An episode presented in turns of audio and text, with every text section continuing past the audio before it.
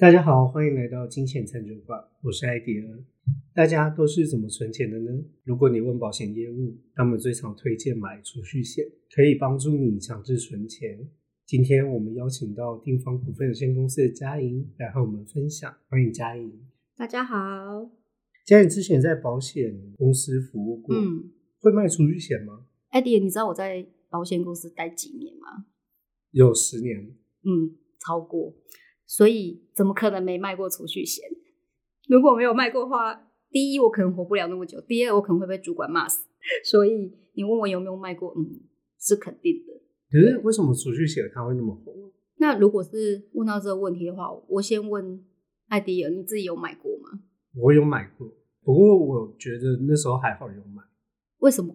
因为我是因为刚好有经过一段离职找工作的时间，嗯哼嗯哼之前有买储蓄险，嗯所以我就把它解掉，然后有一点点钱还可以用。，OK。你那时候解掉的时候，你钱有变少？有啊，有，可是你那时候不会觉得说靠钱变少，可能因为存的钱还不够多所以就觉得好像也还好。感觉上还好就是了。我在从业的过程当中，其实也确实也也是卖不少储蓄险，应该是这么说，因为我们都鼓励大家要多存钱嘛。在保险公司，当然存钱的工具当然就是储蓄险喽。那时候我也是有一些客户有类似像你这样状况，就是哎、诶工作了，然后要存钱，然后他们就来找我说，哎、佳姐，我想要存钱，但他们你说真的有都完全存完的是蛮多的啦，但也有人他可能就是会到第二年、第三年的时候，他就突然跟我说：“哎、那个钱我想要暂停。”但我印象最深的是二零零八年金融风暴那时候啊，那时候也有不少客户他们突然就无薪假了嘛，就只好来结一些保单。那他们当下的心情大概也是跟艾迪尔刚刚想的一样，说哦还好我还有这笔钱，还有存下来啊。他们就会觉得说，好像强迫储蓄这件事情也没有不好。艾迪尔，你自己现在呢？你还会觉得储蓄险，哎，强迫储蓄好像也还不错吗？如果要我再次买储蓄险，我是会，我是觉得会拒绝的，为什么？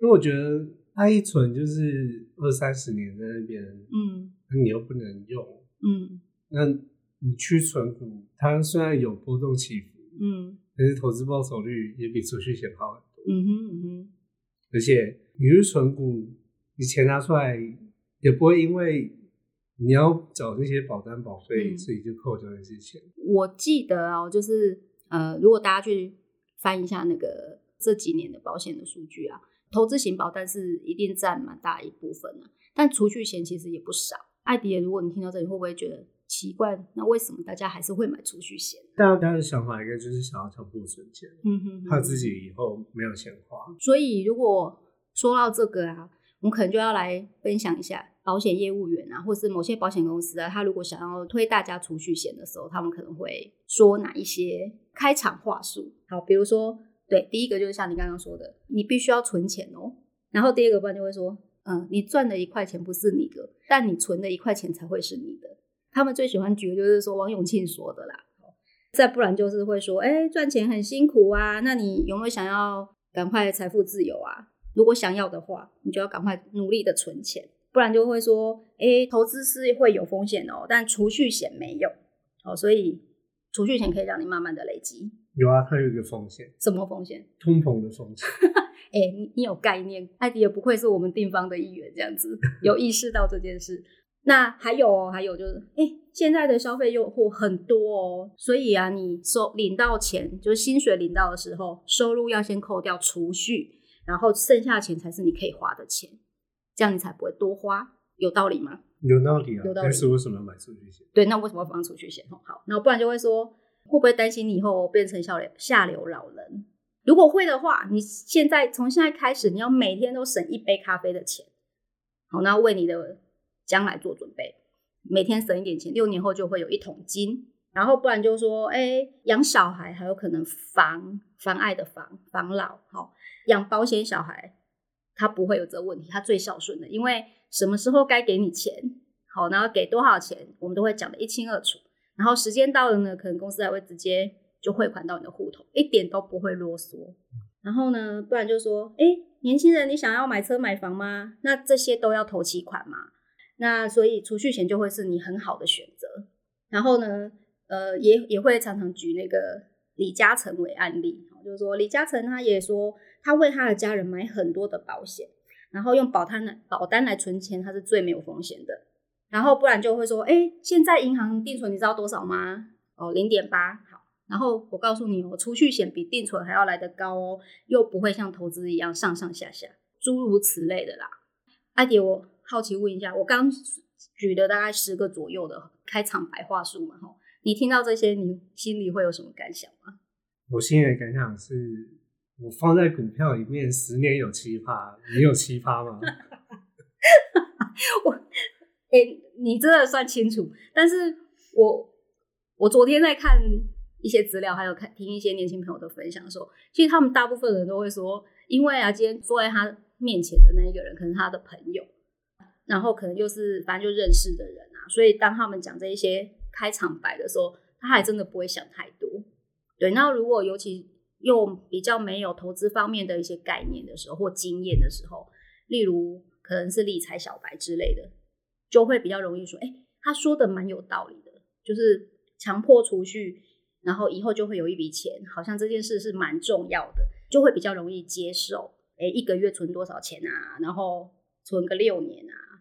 这个时候要教听众一招，嗯，就是当有保险业务员对来给你推储蓄险的时候，嗯，你可以请他先把他的储蓄险保单拿出来给你看。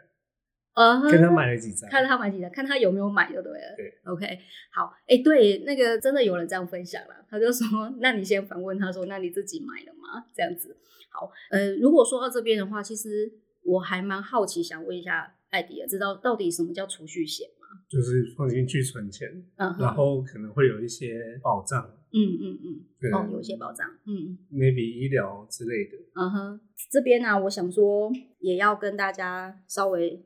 说明一下什么叫做储蓄险，因为我们常说，对于工具啊，尤其是理财工具，比如说我们生们生活当中会用到一些工具，总要知道它干嘛用的嘛，好多了解一些。尤其如果是在理财上，我们常说不熟悉的东西就不要碰，好因为你不晓得风险在哪里，或者你不知道它可能会有哪些隐含的我们没注意到的地方。所以呢，这边来跟大家稍微了解一下什么叫做诶储蓄险。讲到储蓄险，因为它最后一个字是险，所以它就是一种保险。保险的话，其实有分很多种，我们常听到的，比如说艾迪，你要不要讲几个来听听看？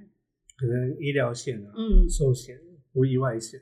对，其实，在保险定义里面，保险是分四种，好，就是人寿保险、健康保险、伤害保险跟年金保险。这这四个名词，你觉得有哪一个会好像看起来比较像储蓄险的？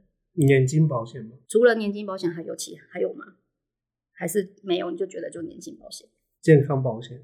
嗯哼，好，可能也是，可能也是哈。哎，是不是因为有听过或买过有一些健康保险，它什么满期的时候会给一笔钱，所以你觉得？好像人寿保险也是。嗯，是 OK。对，其实艾迪尔说到一个重点，就是其实保险啊，它会分就是保险性质或者储蓄性质。我刚刚说的那四种叫做基本基本型啊，有些保险公司它会把它好像套餐这样子，A 加 B，B 加 C，它就组成一个不同的商品。所以确实有些健康险会，我也有卖过那种意外险，它是满期领一笔钱回来。所以就是哎，伤害险也有好像储蓄的功能在这样子。但其实如果回到最原始，就是它就是有所谓的生存保险，就是活着的时候可以领的。然后第二个叫做死的时候可以领的，就叫死亡保险。那又有这两个的综合版，就活的时候可以领，死的时候又可以领，反正就是这些不同的型别去排列组合，然后它就会跑出不同的型。你因为刚刚第一个直觉就会想到说，哎，应该是年金保险比较比较会是储蓄险嘛。嗯。但是其实现在所有的储蓄险它都不会有年金保险的名称，它大概都是什么什么什么人寿保险。像我就举个例子，昨天我刚好。帮一个客户，就是我们一起看他的报告书。这客户他就其中有一张保单，他就叫做什么什么什么人寿保险。那时候他就有问我说，这一张保单到底他是在做什么用的？因为他说不是人寿保险，那还有什么什么保障吗？但我就跟他说，哎，没有，他他其实是有储蓄的功能在。为什么会为什么会说人寿保险还会有储蓄功能呢？其实是因为我们。把钱放进去保单的时候，保单它它会给我们保障嘛？你刚刚有说，可能人人寿给一个人寿保障，或者给一些健康保障，扣掉这些保险成本之后呢，那些保费啊，它有可能就会跑到保单价值准备金里面，里面就好像一个小金库的概念，就是这个保单里面有个小金库，那你缴的保费进来，给你一些保障，然后它也会累积在里面有一些钱，所以当我们今天如果在中途需要用钱，假设要解约或是要保单保单借款的时候，他就会从那个保价金里面去拿出来用，所以他就好像储蓄的感觉，就是哎，我好像存在银行，然后我如果需要领钱用钱，我们是不是也去银行拿钱出来用？所以也是因为这样子，好像储蓄的概念，所以才会被人家通称为说它叫储蓄险。可是如果你去查所有的保险公司出的保险商品，不会有一个名称叫做储蓄险。但是会有很多人寿保险，原因是这样，所以也因为这样子，它是同城，所以很多人他就会看到人寿保险，以为他真的买的是人寿保险，但其实它可能性质比较像是储蓄型。我讲一个最最经典的案例，就是刚刚艾迪尔你说你之前存过嘛？对，那你存的那间是律师，我不不广告，是常常会去寄东西的那一个 邮局出的吗？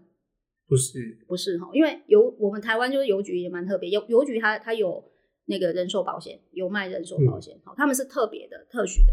以前邮局就很流行卖六年期的储蓄保险。我记得以前我们在客户服务当过程当中，蛮多人他们如果会买六年期的储蓄保险，大概都是邮局的占比较大多数，因为以前大家比较喜欢推的就是比较长年期的储蓄险。例如十年、二十年，甚至有的会到三十年。对，那这个当然原因又会牵涉到跟业务员还有跟保险公司金钱的运用有关，所以比较比较喜欢卖长年期。但后来就是随着那个时代的演进啊，现在你还有听过十年、二十年、三十年的储蓄险吗？还是有，还是有。对，但是应该不好卖啊，因为我自己的印象就是，我我在保险公司的前几年。每次谈都是大概都是十年、二十年起跳，可是到后来大家就说谁要存十年啊？太久了吧？因为就会很容易去跟，比如说像投资、投资，比如说买股票、买基金，我我不用被绑住嘛，对，随时我如果要用钱，只是只是不知道那时候会赚还是赔而已嘛。但储蓄险就不太一样啊，因为有可能就像我刚刚说，哎，我们钱放进去，他会先扣掉那些危险保费的部分，然后才会是保价金嘛，所以。势必是不会对的，就是我钱放进去跟我要拿出来的钱一定是不会对的，所以也就会有一种说法，就是储蓄险要被绑起来那么久的时间不能动用，如果要动用，可能又会损失本金。所以，假如用这个角度来看的话，好像就会觉得储蓄险真的是蛮没有弹性的这样子。这样听起来，储蓄险好像也还蛮多好处的。嗯，它有什么不好的地方吗？嗯。如果从我刚刚前面说，就是确实可以存下一些钱啊，有保价金嘛？但到底为什么不好？其实我我印象，呃，我刚进保险公司那时候，就很多年前嘛。那时候我也蛮常听一些客户，他们比较就是在我没进保险公司之前，他们就买过一些储蓄险，还本型的。然后那时候他们就常常会讲，或者或者是我们公司的前辈就会说，哦，以前的那个储蓄保单啊。预定利率都七趴八趴，跟先跟大家说一下，现在的储蓄保单的预定利率大概是两趴左右。所以如果那个时候有七八趴，是不是听起来就挺好的？他们就会觉得说，你看以前的保单就是又便宜，然后领的又多，给的保障其实也都还不错。讲到这边的话，我先问问艾迪尔，你知道这个七趴八趴的预定利率跟我们的利息是有相关的吗？跟我们的利息有相关吗？对，跟比如说一般银行存的利息会有相关吗？会吧。对，为什么？怎么怎么样的相关？利率都是有波动性的。嗯哼，嗯哼。它可能是当时的年代七八趴，嗯，可是它会不会十年、二十年之后，嗯，剩下两趴？嗯，我们的就是保单的商品设计啊，它确实是会依照。当时候的经济环境也会有影响。换句话说，就是在当年他们买到七八趴的保单的时候呢，那个时候的市场利率应该更高。然后可能那个时候就是呃，在更早期，可能是比较什么台湾前沿角梦的时候，随便投资可能都是蛮赚钱的。所以反而其实那个时候应该也是真的去买这样的保险的人，其实也不见得多，因为保单都是蛮长年期的嘛，尤其早期一定都是二十年起跳啊。然后等到二十年，就是他们买完二十年后，那时候因为随着利率都下降了，他们就突然觉得，哎，我买这东西好像真的还不错。可是因为好或不好，本来就是比较来的嘛。如果他当时候买，一定会觉得说，我买那个要干嘛？外面随便投资可能都十几二十趴，那我才买七八趴。但是因为这个东西一直存续到现在，就现在市场利率变得更低了，他就会觉得，哎，我这个东西还蛮不错的。有些长辈他们也会常常跟我们说，哎，买储蓄险那种强迫储蓄蛮好的，是因为他们过去的经验买到的东西是还不错的。但问题就来了，就是，哎，那现在呢还买得到吗？还买得到七八趴的商品吗？现在应该是没有。对，现在是没有，没有错。因为我刚刚有说，保险商品的设计，它都是会随着。呃，大环境利率也会有相关的，所以呢，因为七八趴的那时候的商品到后来就会停卖，呃，这个是保险设计的一个概念。我简单说就是，如果这个保单的利率它设定是高的话，那客户要缴进来的保费就会相对比较少，然后得到一样的保障。好，那假如今天利率比较低，设定的利率比较低的时候，那保护就要缴比较多的保费，然后得到一样的保障。所以现在才会有那种感觉，诶，保费好像越缴越贵。其实有一部分原因是因为这样子，那保险公司为什么要衡量这个部分？他们也算是蛮矛盾吧。他希望设计高好一点的保单预定利率的保单出来，好，因为这样客户会觉得哦便宜。但是问题是，像储蓄保单，它的特色就是是就像刚前面说的嘛，保险保险小孩啊，时间到就要给钱，而且不能打折，因为它都是合约写来的。好，所以呢，保险公司的压力就会是。哎，那如果我承诺客户多少年之后要给他多少钱，结果现在投资环境或整个市场的环境没那么好，那是不是保险公司的财务压力就会比较大？所以相对来说，他们在设计商品的时候也会更为保守。也是因为这样子，所以很多保单就是他们就会，然后再加上就是现在大家都不太喜欢买长年期嘛，就会说六年期。像我以前有一阵子还卖过三年期的，就是只要客户只要缴三次。然后六年满期领的钱就感觉还蛮不错。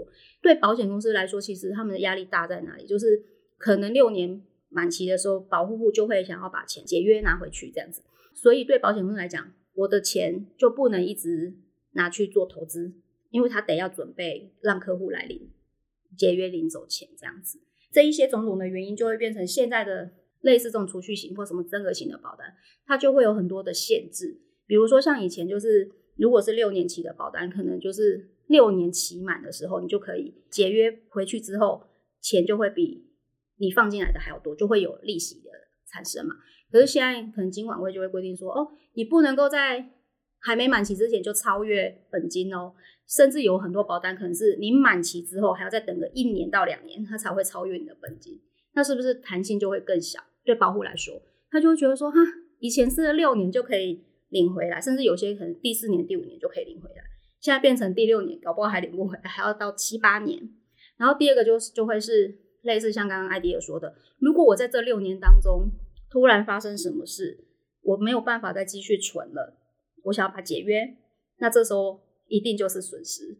然后它也比较不像说我投资，如果我定期定额、定定期定额投资，如果一两个月没有扣到款，有关系吗？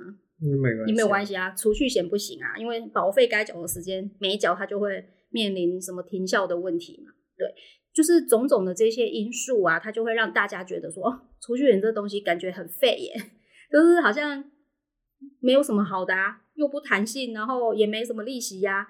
对，所以呃，才会让让大家有这个疑虑，说那储蓄险到底为什么还要存在？这样子，我们应该要。怎么去做选择呢？嗯，艾迪，我刚有问你嘛，对不对？问说如果现在再让你选，你会说你绝对不会嘛，对不对？那有没有哪一种情况是可能还是会考虑一下的？小朋友还没大的时候啊？你是说未来你结婚的时候，小朋友还没大的时候？对啊，可是后来发现想一想，搞不好拿去投资还比较赚。嗯哼，嗯，确实现在就是蛮多，如果有。接触到一些投资，或者是说对投资比较有概念的人，他可能真的会觉得，好像储蓄险应该是不会是他的首选之一啦。嗯，可是如果是为了小孩的一些保障，然后它又有储蓄功能的话，嗯我就会选择去买。嗯哼，那应该买的原因是因为它的稳定度嘛，对吗？嗯，还是其实是小朋友的保障啊。就是哦，为了为了保障，OK，好，那我想要就是在我们继续往后讨论到底储蓄险要不要买，好不好这个问题的时候，我想先做一个比喻啊。我们平常假如就是需要解决某些问题，身体上的问题的时候，有时候会吃药嘛，对不对？那药这个东西是好还是不好？有好有坏。有好有坏，这么说，你吃了，如果有对到症状的话，嗯当然是可以做很好的治疗。嗯哼。但是如果乱吃药，那就是会伤害身体。所以好像最主要还是要先看说，哎，你到底要治治疗哪一个哪一个症状啊？然后再去衡量。就就像有些人他们会说，我们绝对不吃西药，因为西药有很多的副作用。然后因为它有一有一句话叫什么，西药就是毒药，所以你吃了很多的药，你就是把很多的毒吃到身体里面。其实我觉得我想要说的是，有很多事情其实它这个都是会同时存在的一体两面。的影响，就好像说，好，那所以他们不吃药的人，可能他的衡量就是，那我如果我如果不吃药，那我就要吃，我可能就必须要选择承受身体上的不舒服，好，然后会有些病状。那我如果可以跟他好好的相处的话，好像也没有也没有不行嘛。对，那可是如果说，哎，这个状况如果它就是存在的，可是我又没有办法透过吃药去缓解它。没有办法自行缓解它啦，那这时候是不是就选择吃药来帮我把它缓解？可是它可能会给我带来，比如说，比如说感冒药就是爱睡啊，哦，然后可能就是会让你精神不好啊之类的。但因为它可以让我们更不舒服的症状减轻嘛，对，所以其实我觉得蛮多的东西它都是这样子的，都是它真的没有好或不好，它存在就是一定有它的意义。如果它真的不好的话，应该。现在不会有储蓄险啊，哈，其实我还是会觉得说，呃，储蓄险这个东西，它就像刚刚阿也有讲，它它还是有保障嘛，保障多或少，我我也不会也确实有些储蓄险它是几乎没什么保障，那有的就是反正就给给的保障可能就是你缴进去的钱再多一点点这样。假如我们今天清楚的知道说我需要的是保障，那也许我要挑选的时候，我就可能要挑选保障成分高一些些的这种这种保险，人寿保险。那也许它的名称比较不，或者它的功能比较不偏储蓄险这样子，又或者说有些父母亲确实父母亲可能比较长，我说如果我想要给孩子比较确定跟稳定的未来，好，那如果他又对投资他真的没什么把握，也许他选择储蓄险，就是哎，到小孩二十岁的时候刚好可以领回一笔钱，他也觉得这样子是稳定的话，好，当当然还要考虑通膨的问题啊，因为到那时候可能 一百万只剩下一半。对，那如果他也清楚知道哦，那个他选择这样子的人寿保险，然后到时候领回来钱等于可能不是你现在想的一百万，都都清楚的话，那我觉得要选择这个问题也我觉得也不大，也是可以的这样子。有没有明确的方法或是步骤，可以让大家在选择上比较有依循的方向呢？嗯，这个问题我觉得还蛮重要，因为呃，不管我们前面说到底好还不好，适合或不适合，总是总是大家一定会还是会疑惑说，好吧，那如果得要先做些什么评断的依据的话，有没有可以让大家可以简单简单的去设想的？那我想说，这边就可以跟大家呃聊到，比如说我们在做规划的时候，我们都会先让客户去思考一下，说，哎，你的未来的目标会是什么嘛？那如果是如果是以储蓄这件事情来说的话，可能我们就会去跟呃，请大家，请听众朋友们可以思考一下下，说，哎，我今天存这笔钱的目的是什么？你有没有一个比较明确的目的？这个目的的背后，它代表的金钱数字可能会是多少？因为是一个目目的嘛，或目标嘛，那应该会有时间。好，比比如说像我刚刚举的那个例子，如果我今天是想的是说，哎，我希望让我的孩子在二十岁的时候有一有一笔一百万。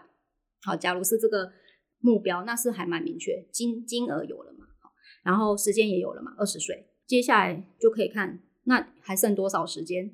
如果我的孩子是十岁的话，那我就还有十年可以做准备。那我就可以去思考说，这个十年当中，我要我我要如何去完成这个一百万？好，那要不要把通膨考量进来？是当时候的一百万，还是现在一百万也没有关系？这个其实就是会影响的变因嘛，哈。然后呢，接下来呢，你就可以，我觉得这个也蛮重要，你要思考一下说，那这个目标有没有可以替代性？什么意思呢？就是如果没做到，有没有关系？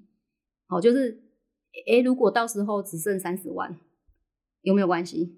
那有些人会会，他可能有时候说，哦，如果我有能力的话。就给小孩一百万嘛，那如果没有的话也没关系。诶，那那如果是这样的话，可能它的弹性就比较大一点了。但假如今天这个目标它是没有什么可替代性的，就是不行，我一定要他二十岁我就要给他一百万，因为我要为了要表示我对这个孩子的爱啊，所以它非常的重要，没有替代性。这时候可能要思考的，他他可能就会代表说，你要准备跟你要抓的那个波动弹性风险有多大。那第四个步骤呢，他就会依照前面我们想的，就是你要去哪里，有多少时间可以准备，然后跟这个目标它有没有弹性空间，那你就可以大概约略抓出来说，我现在这样子准备有没有可能有落差？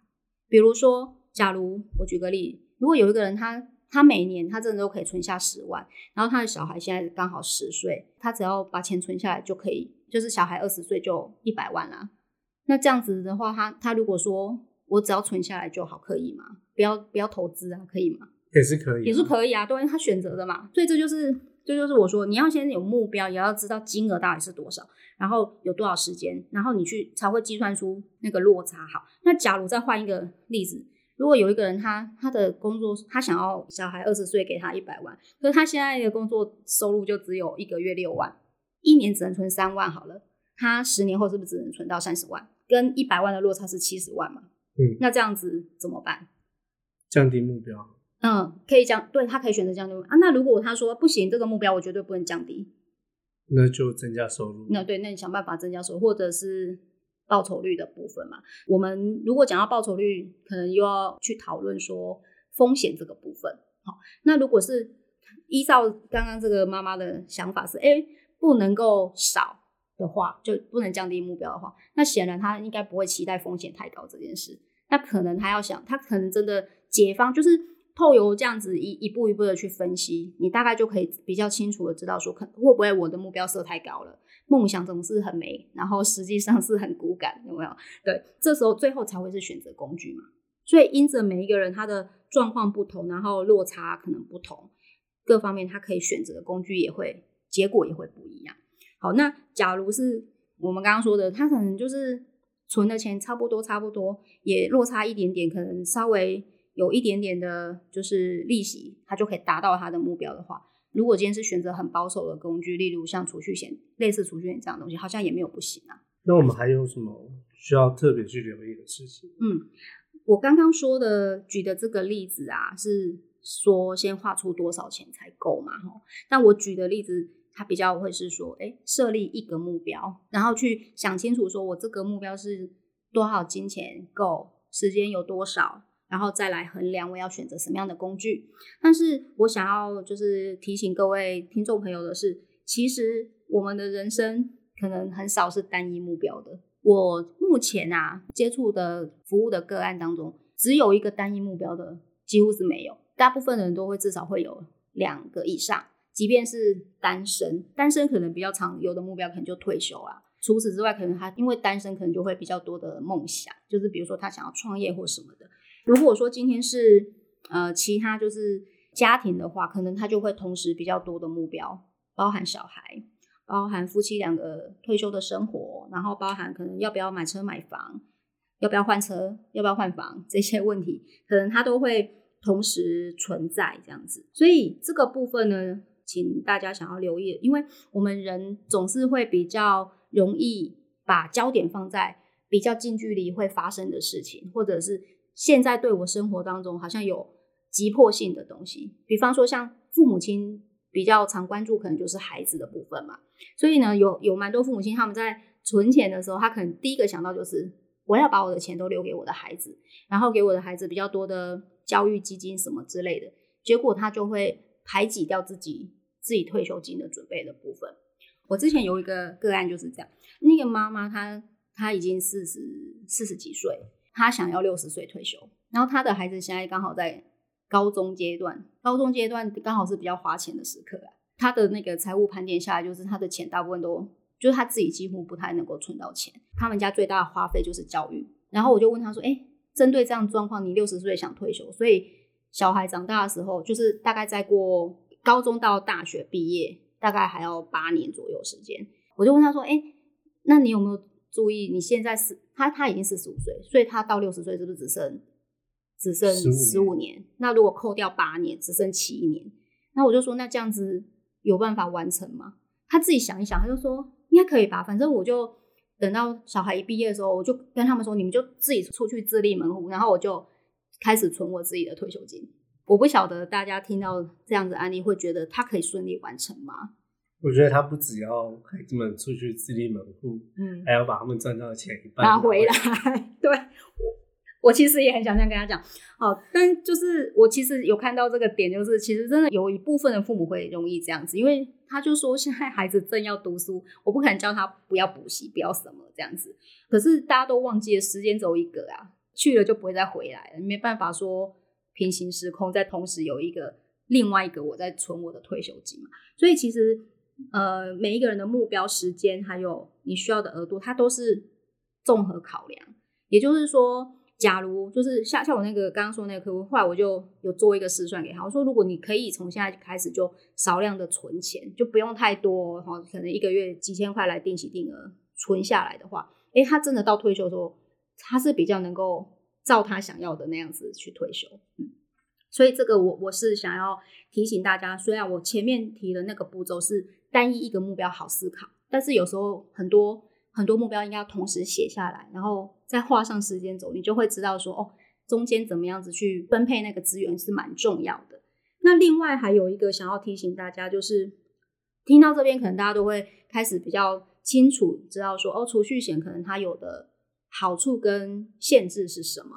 但是不要忘了，就是大家大家也都知道嘛，想要跟需要要分清楚嘛，对不对？可是为什么还是大家很容易？一看到广告，一一一听到什么什么，然后就冲下去买了。我觉得大家要有这个觉察啦。保险商品它也是一个商品，所以呢，今天就是保险公司想要把保险储蓄险卖给大家，它它其实是当做一个商品在卖的。它也会运用很多的消费者的心态，比如说像我刚刚前面说的，赶快买哦，再不买保费越来越贵喽，就是塑造那个稀有性嘛，哈，然后塑造那个急迫感。好，那再不然就是它会塑造你不存钱就你以后就会很惨，有点类似恐吓你的那种感觉。恐吓取财，对，恐吓取财，嘿，没错，你恐吓完你会怕，然后就要花钱花钱消灾嘛。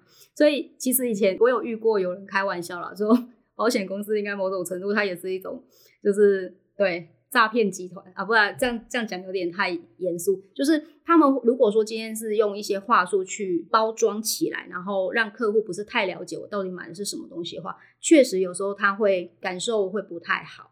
就好比说我昨天遇到的那个客户这样，他一直以为他买的那个保单是有多余的保障的，但是看完所有的内容之后才发现说，哦，原来没有什么其他的保障，就只有寿险。然后跟假如他需要拿钱的时候，就是解约从里面领出来。大家就是如果说今天遇到了有人来跟你推销，或者说跟你介绍所谓的储蓄险的时候，要千万要注意，就是会不会掉进他们设计好的这个消费消费的一个逻辑。好，然后就很容易会被洗脑，然后或者是说哦，人家说快要停售，我赶快来买。嗯，呃，最后想跟各位听众分享的是。在金融市场上面啊，确实有很多时候，因为是买卖的行为跟一个消费的心态，所以呢，可能对消费者而言，就是我们可能要清楚知道我们为什么需要这些商品，它带给我们人生的帮忙是什么。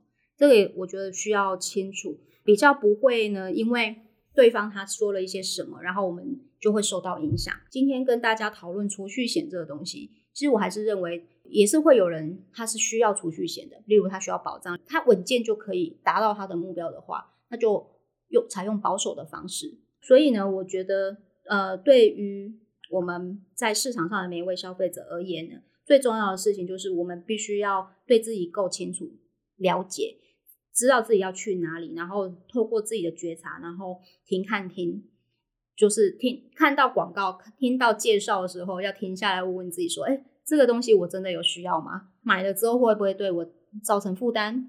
还是他真的可以推我一把？如果有这一些想法都想清楚了，然后也要把内容都问清楚，内容问清楚，你也都了解了之后，最后我们才能够做决策。这样子，呃，越清楚的话，我们也比较不会有所谓的买到储蓄险好像踩雷的那种感受。感谢嘉颖今天的分享。如果有任何理财规划相关的问题，都欢迎寄信留言发问。你们的支持是我们继续努力录制的动力。感谢大家收听，我们就下次见喽，拜拜，拜拜。